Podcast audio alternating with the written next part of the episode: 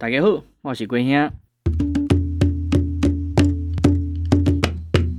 欢迎回到探假的 Podcast 频道。我会利用这个平台跟大家分享一些关于马来西亚的文化历史，还有民间传说等等等等这一方面的议题。实际上，之前已经跟大家分享过，呃，三则马来西亚的一些民间传说，啊，有的带一点史实，有的完全是纯粹虚构。那 在完成了那三个则故事之后呢，又拖了很长一段时间，一直没有更新。哦，并不是没有要继续做下去，这个平台，呃，只要有空我就会一直弄下去啦。只是说，呃，这一次想要用的这个主题。哦，大家从标题上面应该也看得到，这次主要要谈陈东海这个人，呃，花了我很多时间。哈，为什么这么说呢？实际上，今天你们听到的这一则之前，我已经录了超过三次还是四次了。那呃。都是录完了以后就决定要放弃跳重新录，呃，几个重要的原因啦。一个，因为我现在居住的环境说实话非常吵，常常会录到一些奇怪的杂音，然后要花很多时间去做呃修剪啊什么等等的，掩盖掉那些杂音啊等等的这些，这很烦呐。哦，但是还不是最主要的，最主要的是在呃录制的过程中，我发现一些资料我用的几乎呃很多啦，哦，应该这么说，很多都是二手资料。那二手资料用起来呢？说实在话，我自己没有看过，我自己讲的也心虚，所以我也不好意思拿这种出去让大家听啊。那要怎么样解决这个问题呢？其实说来很简单，因为很关键的其中一本书叫做《The Prince and I》，就是陈东海所写的一本，算是类自传的这样子的一本书。那这本书呢，现在市场上当然也不好找，我找跑了几个图书馆也都没有找到。好，但很幸运的是，就在我要查资料的时候，我就在呃这个 Facebook 的 Marketplace 啊这个商品买卖那边就看到，哎，有人要卖这本书，可是非常贵，哎，呃七十五块钱一本啊。但是左思右想之后，就还是决定好了，这个钱该花还是要花，而且这本书很有用，以后呃研究啊这个马来西亚。独立的那一段时间的历史，这本书会是一个很好的补充材料，所以后来想想，还是把这本书给买下来了啊。那买书、呃，运送啊等等，又花了一段时间，然后阅读啊等等这一些又翻译等等这些又花了我一段时间，所以一直拖到今天才实际上去更新今天的这一则。好。不管如何哦，讲再多都是借口，反正拖更就是拖更啊，不管 OK，反正那接下来我们就要进入今天的主题。可是正式进入主题之前哦，还是要先稍微跟大家介绍一下陈东海究竟是谁。陈东海他是马来西亚哦，更正确来讲，当时是马来亚。对于不懂的朋友，可能还是稍微解释一下哈。马来西亚理论上我们会在八月三十一号庆祝我们的国庆日。那一天叫做哈利莫迪卡，哦，莫迪卡日。莫迪卡其实就是 independence，就是独立的意思。那这一天呢，是在庆祝一九五七年八月三十一号，马来亚地区正式脱离英国殖民，成为一个独立的国家。所谓的马来亚地区，它主要是指今天的马来亚半岛，不包括新加坡。OK，所以这个时候。的这个地区的这个国家还是应该称呼为马来亚。后来一直到一九六三年九月十六号才正式成立今天我们所知道的马来西亚日。所以马来西亚有一个非常特别的情况，就是我们有两个国庆日，一个是八月三十一号，一个是九月十六号。所以在这样子的情况之下，我待会会说的，OK，绝大部分其实都跟。呃，沙巴、沙劳越就是东马那一边没有关系哦。那呃，反正就是这样子了哈啊。总之就是说，诶，还是跟大家稍微解释一下这个历史背景上面，它还是有一些不同。好，那马来亚在争取独立的那一段时间呢，有几个很重要的人物。首先，第一个是我们马来西亚的国父东姑阿多拉曼，东姑阿多拉曼，他是当时领导整个所谓的联盟。啊，就是呃后来的执政联盟以及后来的国政一个很重要的领导人物，也是马来西亚第一任首相。那他有一个很重要的伙伴叫陈东海。这位陈东海呢，他在马来西亚独立的那段时间起了非常非常大的作用，他是马华党员，也是马华的执行总秘书。哦，有一些呃文章，有一些网络上的说法，把它说成是马华的总秘书，不正确。他是马华的执行总秘书。马华就是跟乌统一起联合起来，组织了联盟啊，这个政治联盟，对对，那个名字就叫做联盟。OK，Alliance，OK，好，来这样子的情况之下，陈东海跟东瓜杜曼一起去了英国伦敦两次。而这两次去伦敦的过程，就是我们今天要讲的主题很重要的一个部分。那这个陈东海呢，在近十几年，其实十几年前我都看过这样子的文章了哈。近十几年呢，就在网络上被一些文章农场直接说成是汉奸。那他们所提出的理由是两个很重要的事情。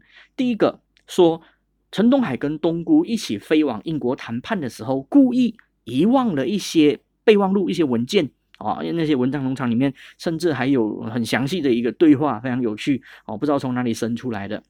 哎，这是第一点。第二点，陈东海后来哦晚年的时候，他改信伊斯兰，OK，改宗改教哦，并且改名叫做穆罕默达黑。因为这两件事情，在网络上，在这些文章农场里面，陈东海被批评为汉奸。好，我这边以下哈，我 quote，OK，我就这个引用啊，这个呃文章农场的一些文字，OK，我就念出来给大家听。当时华社代表开大会，大会的议决，华社的总要求是各民族平等地位，同时华文应为国家主要语文之一。于是马华工会总秘书陈东海及马华第三号人物。代表马来西亚华人到英国伦敦呈上备忘录，与英国政府谈判。在谈判的前一天，陈东海因为受到来自乌统方面的利诱，竟然把备忘录丢弃了。结果，华人代表以无条件的方式与英国政府谈判。至今，华人没有地位，就是被那华社代表出卖民族利益。哦，讲到后面有点感慨激昂，然后。哦，我今天会做这一则，其中一个很重要原因是，之前有一个朋友分享了一个马来西亚的 YouTuber，他也讲了这一件事情。哦，一样就是在影片里面痛骂陈东海是汉奸。然后呢，他在这一则影片里面，甚至还提出了当时的这个所谓的备忘录上面所说的，其实是所谓的四大诉求。这四大诉求是一，当地出生者为本地公民；二，居留满五年者可以申请公民权；三，公民义务与权利平等。是华文为官方语文之一。好，实际上这个 YouTuber 他所提出的这个所谓的四大诉求，他是一九五十六年才提出的。大家一定要记得很清楚这个年份。接下来的这一段要讲的东西，哈，大约从一九五十三年到一九五十七年之间。OK，这个年份大家一定要记得清楚。但是啊，放心，后面会讲的更多，会更清楚的告诉大家这个所谓的四大诉求它究竟怎么来，它的实际呃时间点等等的这一些，这个待会都会讲。啊，更重要的是呢，正式进入的这个主题之前，真的来理解陈东海这个人他到底是不是汉奸之前，我们要先稍微了解一下二战之后当时整个马来亚地区的基本情况。二战打完之后。英国的这个所谓的英殖民政府啦，啊，他们就回到马来亚地区来去继续他们的殖民统治。可是他们当时的想法是说，英国在经过了那么长一段时间的战争之后，国力明显的衰退啊，等等这些问题，他们就想办法的要改革各个殖民地。在马来亚地区这边呢，当时英殖民政府就打算成立一个新的单位，因为实际上马来亚地区当时是有很多不同的土邦所组成的。那英殖民者他们是分别的跟这些不同的土邦的领袖哦，苏丹啊、国王啦、拉惹啊等等的这一些去签订合约，成为他们的殖民者。所以在这样子的情况之下，英殖民政府当时想要把这一个地区所有的这些土邦都联合起来，成立一个共同的单位。这个单位叫做 Malay Union，中文一般翻译叫马来联盟。那这个马来联盟里面呢，公民权的认定非常的宽松。第二个，对于统治者的权利可以说是削弱的非常的厉害。在这样子的情况之下，公民权认定哦，简单来讲就是让很多的非马来呃非马来人啊，就是非这个呃本土出生、本地出生的人都可以拿到公民权。所以这样子的情况之下，当时在地的很多马来人，还有这一些呃传统的土邦的统治者，哦，就是包括苏丹啊、拉热啊等等的这一些，他们就群起反对这一件事情。这件事情很直接造成了一个影响呢，就是一九四十六年的时候，乌统当时就成立了。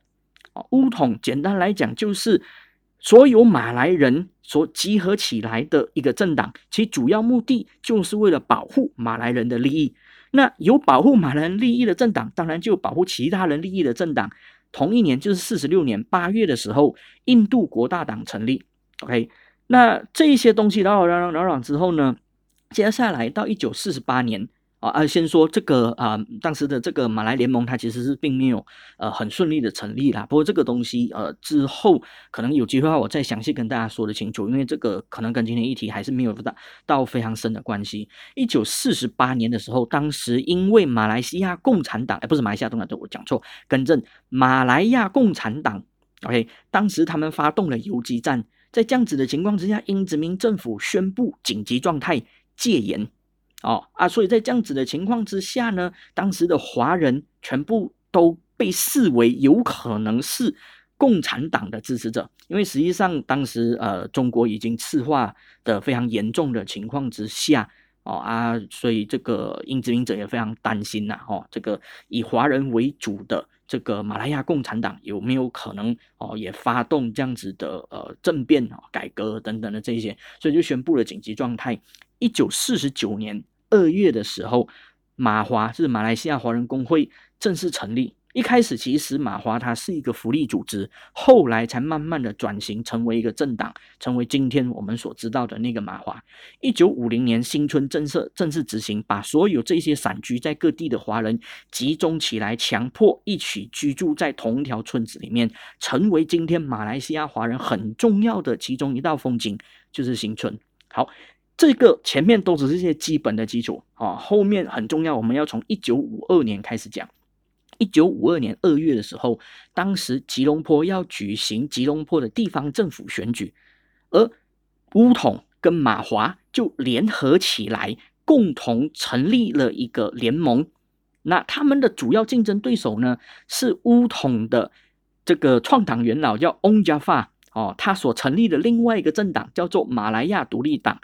啊，翁家发这个人也是非常的神奇，他的子孙后代也非常的有名啊！真是今天也不能够这个岔题差太多。翁家发有机会我们我另外再开一个题目再说，非常好。OK，不管 重点是啊，当时马化跟乌统组成这样的一个联盟，主要目的就是要去参与地方选举。他们先在吉隆坡这边取得大胜，后来又去到新山啊等等几个大的城市都取得很重要的胜利。好。一直到一九五三年二月的时候，就隔了差不多一年的时候呢。一九五三年二月，乌统、马华和印度国大党分别代表马来人、华人、印度人这所谓的三大种族，组成了一个共同的组织。这个组织就叫做联盟，就是刚刚所提到的。那他们的目标是什么？呃，赢得选举啊，就是一个为选举而生的政党，知道？呃的的一个政党联盟啊。一九五三年的时候，当时呢，他们就召开了马来亚国民大会。这个马来亚国民大会召开的原因，是因为一九五十四年的时候，就是第二年的时候，当时的英殖民政府准备执行一个选举，哦，就是这个马来亚地区的一个算是一个国会的这样，虽然当时还没有成立一个国家了哈，啊，议会的一个选举，OK，那这个选举里面呢，一共有九十八个席次，而九十八个席次里面，实际上只有五十二席是民选的，剩下的通通都是委任的。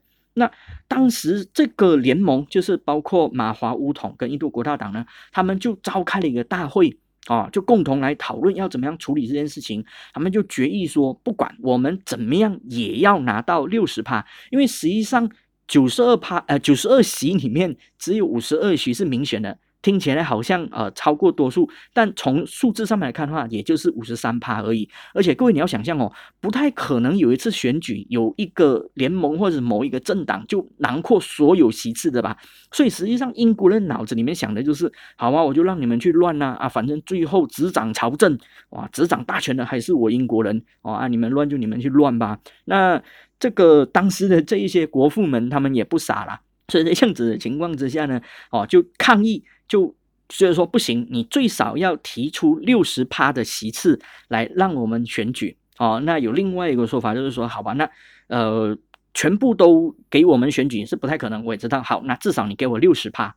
那所以在这样子的情况之下，就必须跟英国人谈判嘛。啊，你只是待在马来亚这边跟英国人谈判，其实是没有太大的意义。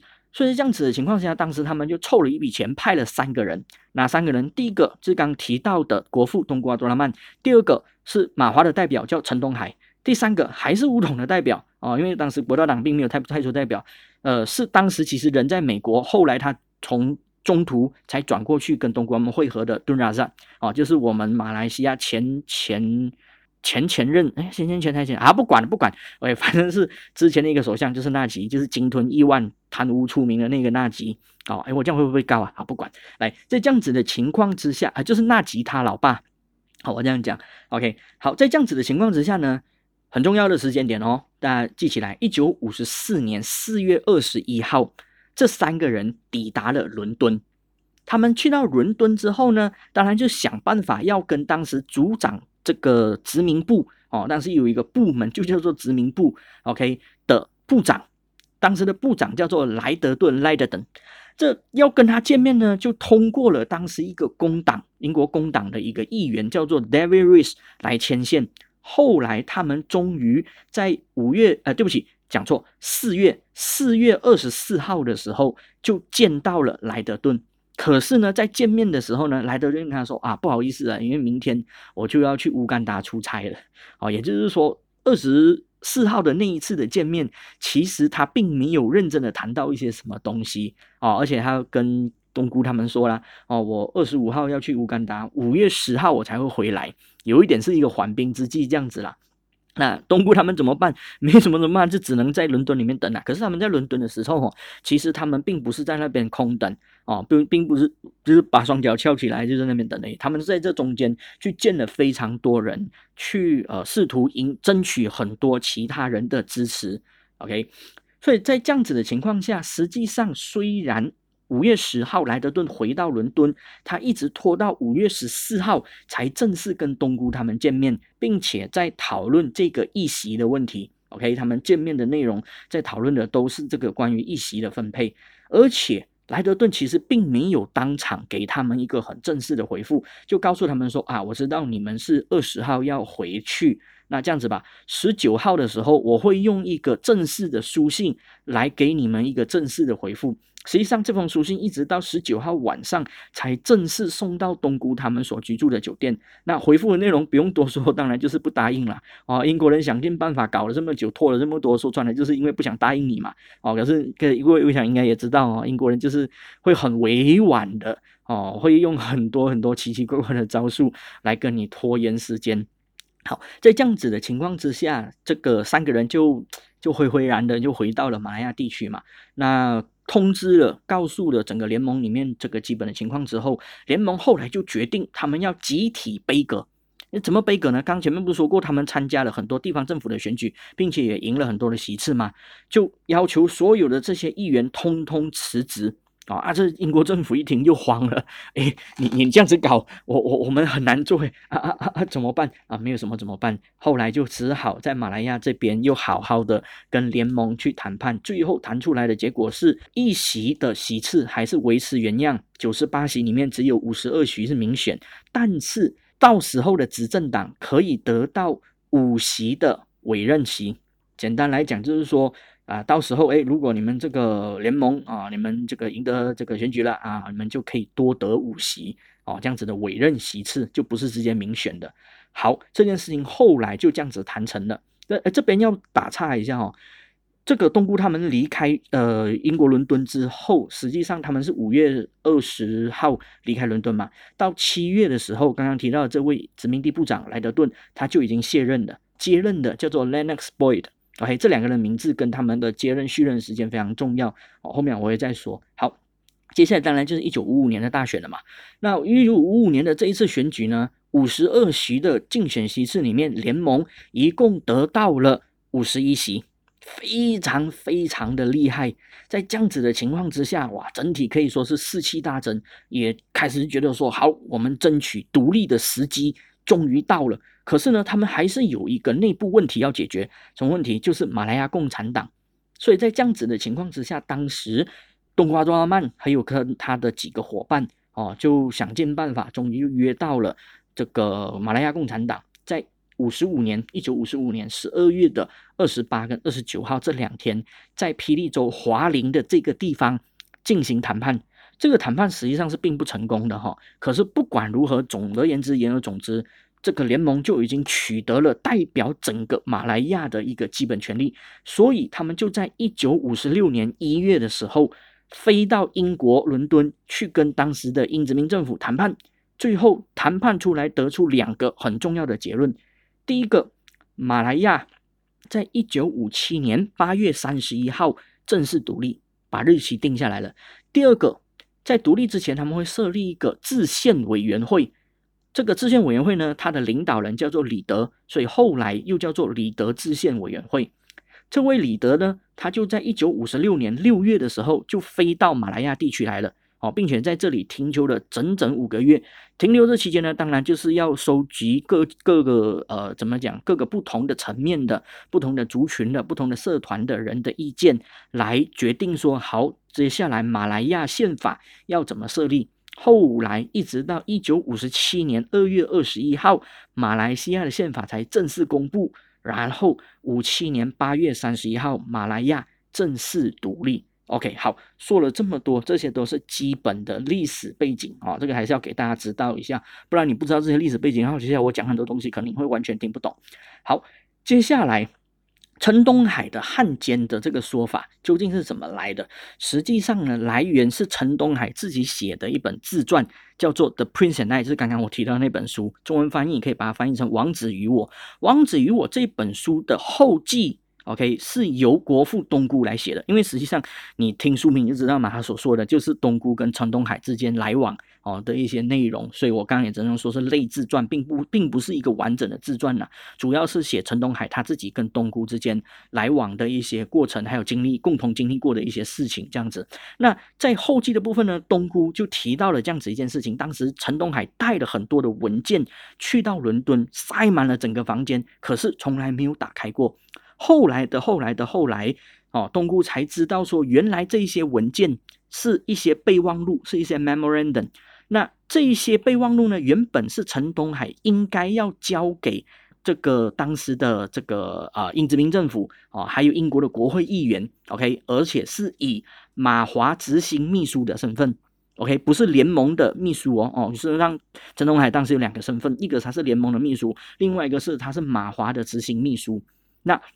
就因为这样子，当时东姑在他的这本书里面学的这样子一个东西，后来被各种各样的文章还有网络农场加油添醋，把陈东海说成是汉奸。OK，甚至还有一些版本哦，可以呃 加油添醋到非常非常非常的厉害。可是呢，很多文章没有特别提到的是，其实同样的那一篇后记后面，陈东海所做的这些事情，东姑是有帮他辩解的。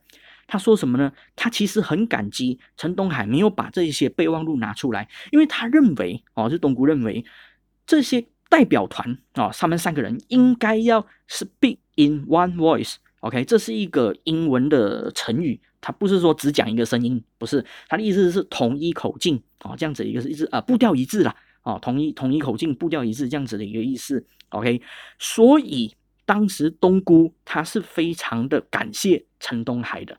啊，然后陈东海，各位，我一再说这一本书是陈东海的自传，他出版的，作者挂的是他的名字。如果今天他认为这件事情他做的不对的话，他大可把东姑的这一段文字给删掉，但是他没有，他还是让他出版出来了。OK，好，因为东姑所写的这一段文字，就开始很多人去唾骂陈东海，他就是一个汉奸啊，什么等等的这一些。OK，在这样子的情况下。里面其实有一些内容一定要知道，因为在这一个后记里面，东姑非常清楚的写明这些文件是要交给 Oliver Lighton，就是交给莱特顿的。而刚刚我有提过，莱特顿实际上他在五四年七月之后，他就已经卸任了殖民地部长，所以这件事情必须发生在五四年七月以前。可是五四年那一次，陈东海、东姑跟杜拉在他们三个去伦敦的目的是什么？做一席的谈判，而不是做独立的谈判，这是非常的不同的。你想象一下哈，今天我们啊一个团体一群人为了一个共同的目的啊山高水长路途遥远，好不容易凑了一大笔钱去到了伦敦，谈的是关系着整个马来西亚未来很重要的选举议席的席次问题。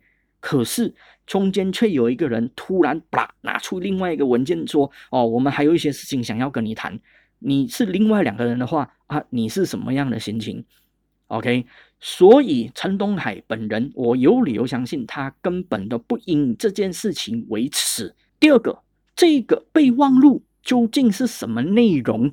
诶，这个又还要好好讲咯，因为的确，陈东海他并不否认，呃，东顾也直接就把这件事情给说了出来。但问题是，两个人都没有说这个备忘录它究竟是什么样的备忘录。没有人知道。那在这样子的情况之下，我们有什么方法可以了解到吗？至少就我所现在所调查到的一些文件啊、内容啊等等的这些，都没有办法很确切的告诉大家那个备忘录究竟是什么内容。但是我很确定啦，不是那个 YouTuber 所说的那四大诉求。因为我再说一次哦，陈东海、东姑还有顿拉扎，他们三个是在一九五四年四月到五月期间去的英国伦敦，而这个四大诉求是在一九五六年的时候才提出的，OK，这个不可能穿越时空哦，所以不要傻了，OK。好，回到来，那有没有可能是其他的？有，实际上我查的资料里面呢，我找到一个极有可能就是这个备忘录的备忘录，但是我要先说，这个只是我个人的推测，哦啊，没有任何的证据。OK，这个是什么备忘录呢？实际上，我现在先说啊，那个年代那个备忘所谓的备忘录啊，超多啊，多如牛毛，真的有非常非常多。但是有一个很重要的，影响了当时整个呃马来西亚的华文教育，因为实际上当时一九五十二年的教育法令啊，就是当时的英殖民政府推出了一个所谓的“一九五二年教育法令”。这个教育法令这只允许学校里面教英文和马来文，简单来讲就是要消灭华语。所以这样子的情况下，当时的整个华社非常的震动，就提出了很多很多很多的意见。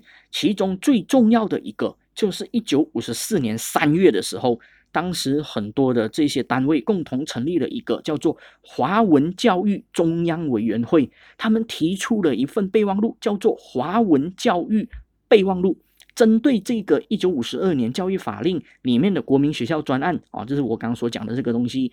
对英国政府回应，哎，马华是有参与这个呃备忘录的提出等等的这一些，但是非常有趣的是哈，呃，在一本这个柯家逊所写的《马来西亚华教两百年奋斗史》里面有提到，虽然马华有参与这一次备忘录的制定哦，跟内容的制定，可是，在提呈上去的时候，马华却是拒绝提呈上去的。但是，OK，这非常有趣哦。这个这个不是我好小乱讲哦，大家可以去翻那个书。OK，现在在大众书局都买得到。OK，所以在这样子的情况之下，马华跟这个当时的所有的这些华社，他们提出了这样子一份备忘录。又很巧的是，陈东海刚我说过，他们抵达伦英国伦敦的时间是五十四年的四月二十一号，而这一份报告是在五十四年三月底的时候，实际上是在三月三十一号哦，正式呈给。英殖民政府，刚我也说过了，最后临门一脚的时候，马华抽脚，所以有没有可能哦？这个是我再强调一次，是我的猜测，有没有可能陈东海带去的那个备忘录就是这一个备忘录呢？哦，呃，很难说。我要先说，这个纯粹是我个人的猜测。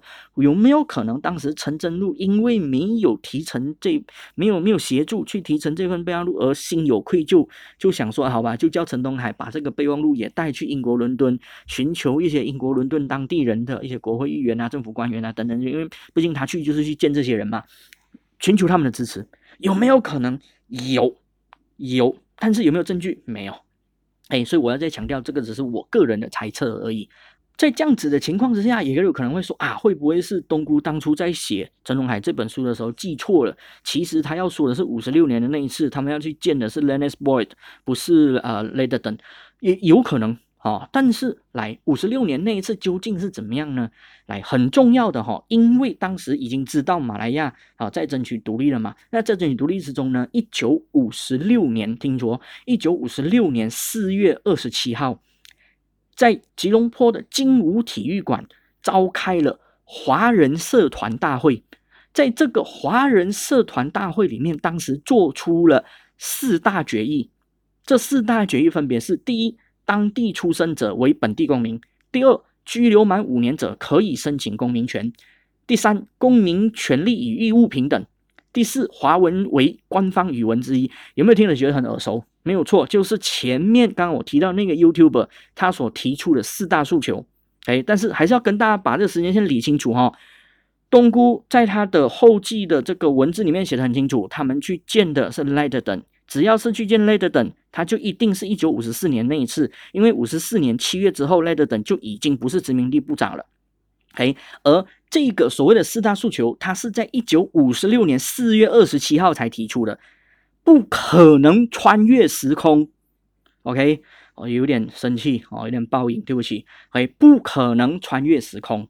好，那这样子的四大诉求后来是怎么样提升上去？刚我说过，李德制宪委员会最重要的那个主角李德本人，当时他已经到了马来亚。一九五十六年八月二十四号的时候，就已经正式的把这四大诉求用正式见面的方式亲手交给李德了。也就是说，哦，陈东海他究竟有没有把这一份所谓的备忘录带去英国交给相关的人都不重要，因为五十四年刚我说的华文教育备忘录有通过正式的管道交给英殖民政府。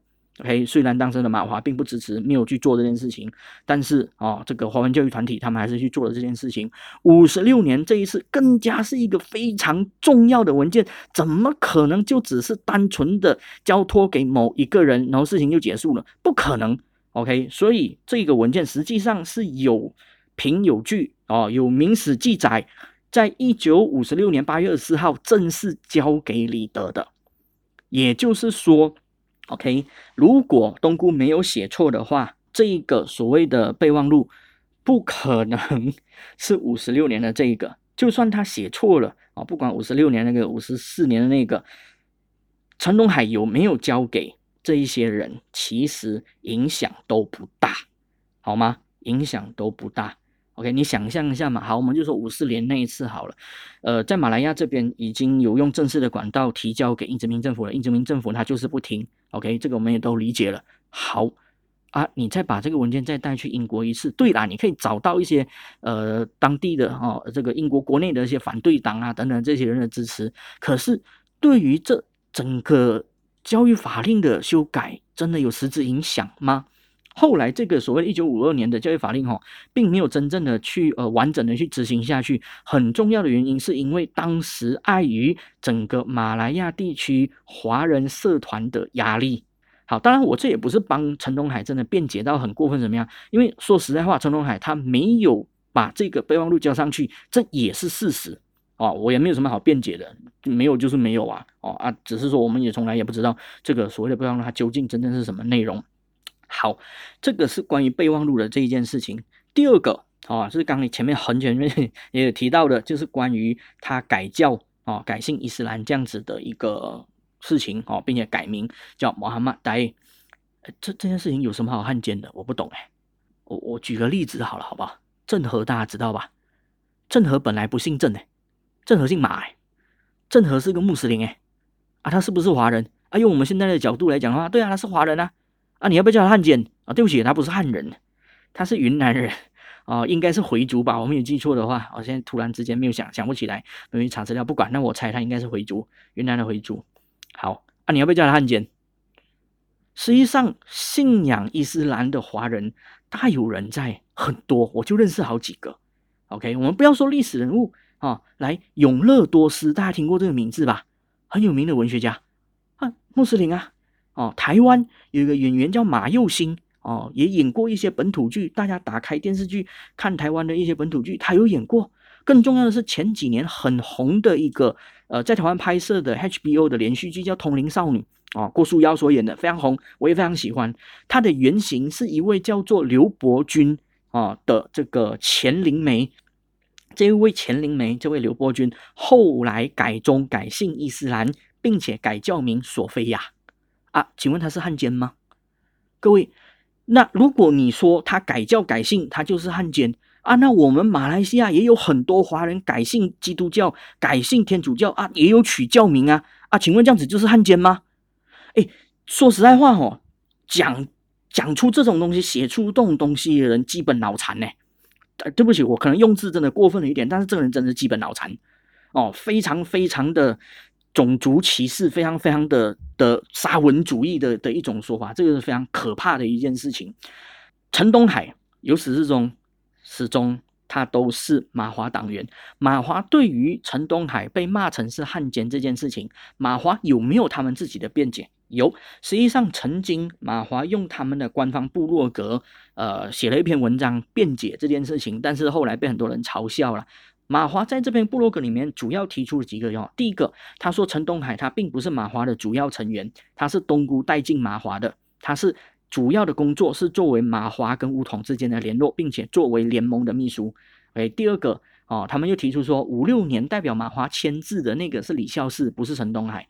陈东海不重要，甚至有一些这个呃侧翼的一些一些一些单位就是说，哦，当初陈东海没有去，混蛋乱讲。OK，第三个他们又说，哦，史学家有说东姑晚年的时候记忆力不好，他所写下的这些回忆录都不可靠，混蛋，标准的混蛋。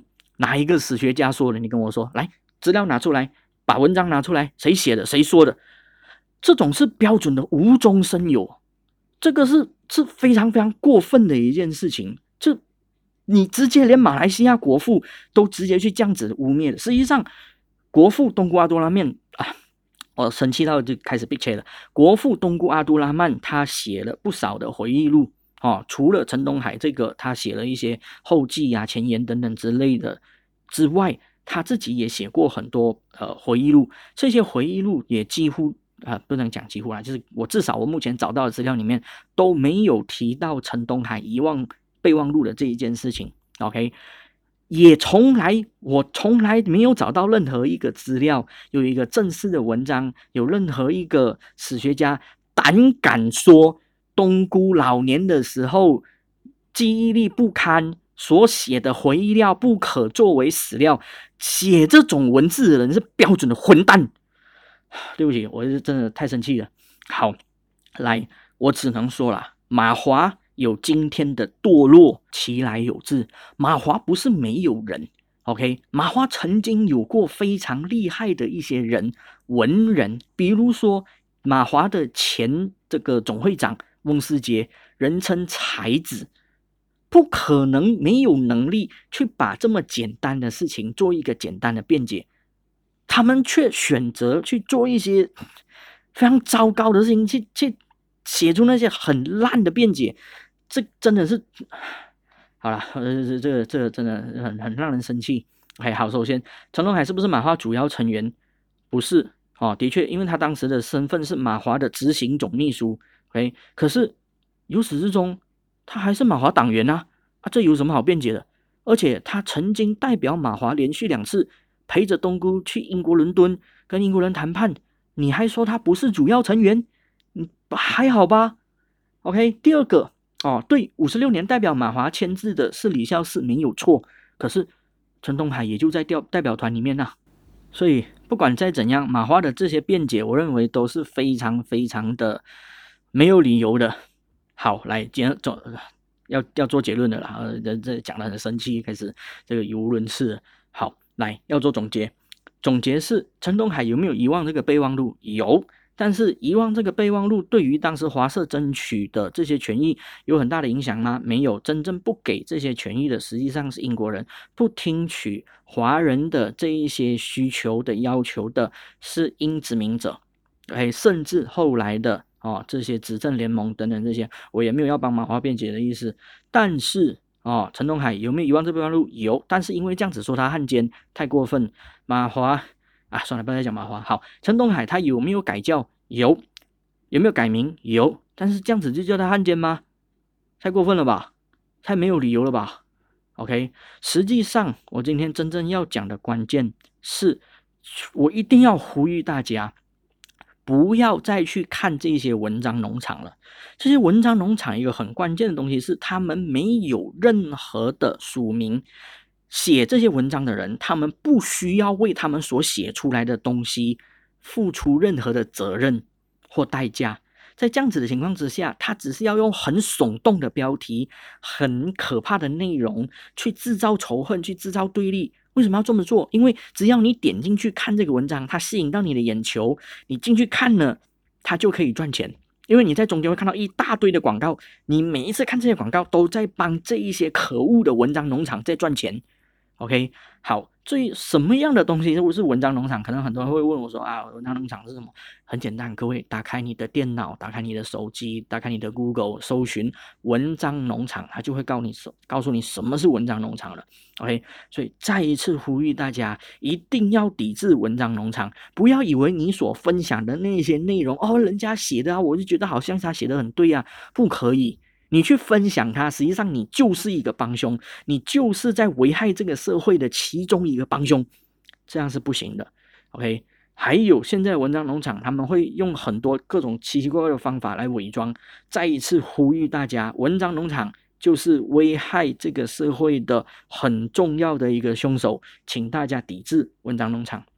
好啊，说了这么多落落长哇，讲已经讲到我全身大汗了，来。最后还是要呼吁大家，呃，如果你对于我的 podcast 的内容有任何的意见的话，都欢迎你来到我的粉丝专业，我的 fans page 来告诉我你的想法，来跟我吵架都没有问题，我很愿意跟你吵。OK，然后如果你真的愿意支持探假的话，因为现在疫情期间呢，大家不太可能呃出来旅游玩耍，呃。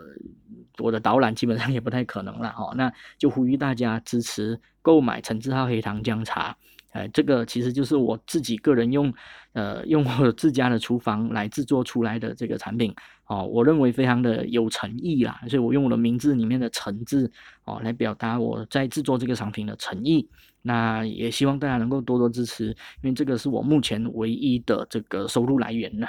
哦，就只能这样子了啊！最后，呃，如果大家想要呃给我一些留言，也欢迎到这个 First Story 哦，大家在这个各个系统都可以下载到 First Story 的 Apps，那你可以直接用留音、留语音的方式。我在讲什么？用直接用留语音的方式来告诉我你对我的 podcast 的想法哦。要骂我其实也随便啦哈，用语音可以可能比较可以感受得到你的愤怒哦。你还是要坚持骂陈东海是汉奸，我真的也没有办法。我证据已经提出来了哦啊，信不信，接受不接受，呃，说难听点就你家的事吧。好，今天就是这样，感谢大家的收听，拜。